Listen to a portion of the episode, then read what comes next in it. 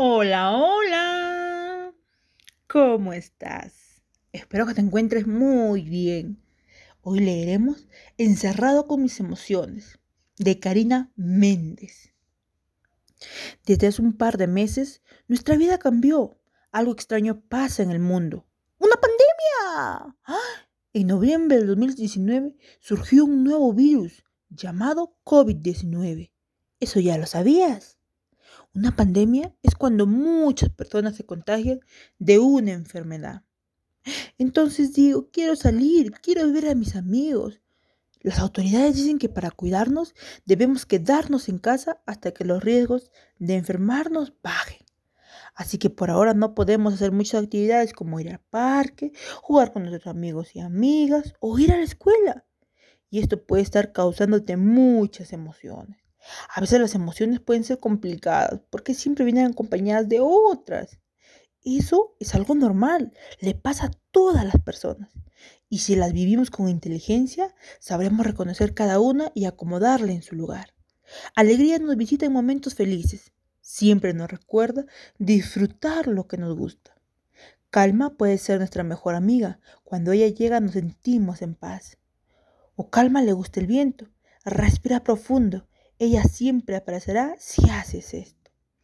Tristeza nunca quiere perder. Nos hace recordar lo que nos gustaba y ya no está.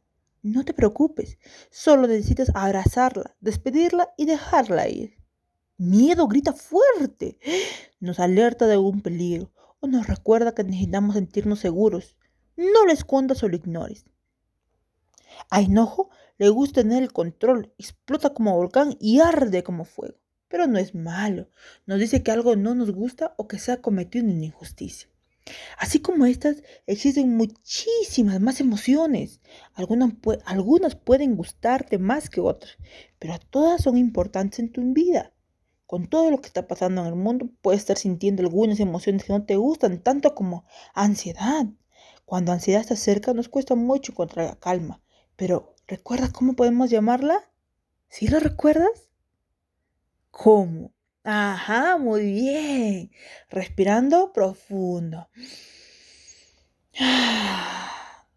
Ansiedad es como la lluvia que cae lentamente y si no para puede causar un mar gigante de emociones y sensaciones como que no puedes respirar o que respiras muy rápido, que te duela y aprieta la pancita o tu cabeza da mil vueltas y duele, que tu cuerpo se pone duro como una estatua y tu pecho se aprieta y pesadillas al dormir ¿Lo has sentido estos días en casa?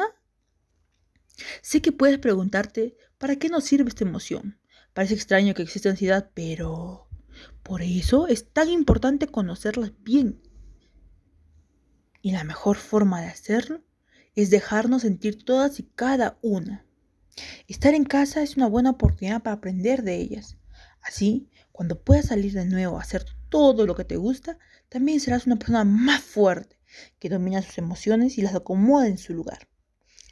A las madres, padres y tutores nos toca involucrarnos en el desarrollo emocional de nuestros niños y niñas. Es tan importante como darles una buena educación, los prepara mejor para la escuela y previene conductas negativas, como la delincuencia, las decepciones, etc. Además, en un futuro serán mejores enfrentando crisis y problemas, así como adultos empáticos capaces de ver la vida desde una perspectiva más abierta y en pro de una sana convivencia. Por último, es necesario agregar que las niñas no solo aprenden en los salones de clases, los niños también lo hacen desde casa. Si les hablamos sobre lo que sentimos o los, las invitamos a compartir lo que ellos o ellas sienten y procuramos el mejor ambiente familiar posible. Les estamos otorgando bienestar emocional y la oportunidad de crecer siendo niñas y niños felices. Así que no olvides que cada emoción tiene su lugar. Nos vemos.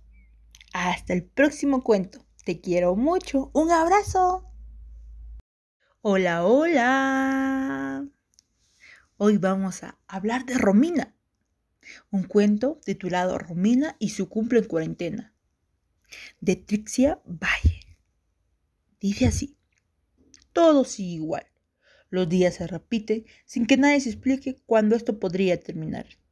Recuerden cuidarse y en casa quedarse, nos dice la policía. Romina coopera y en los días tiene paciencia, aunque de pronto con sus hermanos pelea. Y todos necesitan una distracción.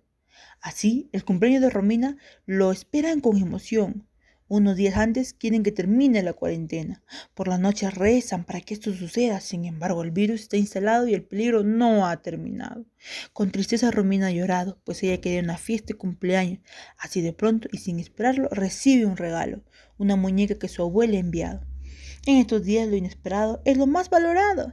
Así Romina brinca de alegría con este regalo que no había planeado. Romina y sus hermanos, junto con sus papás, un pastel cortaron y fue uno que ellos mismos prepararon, así más lo saborearon.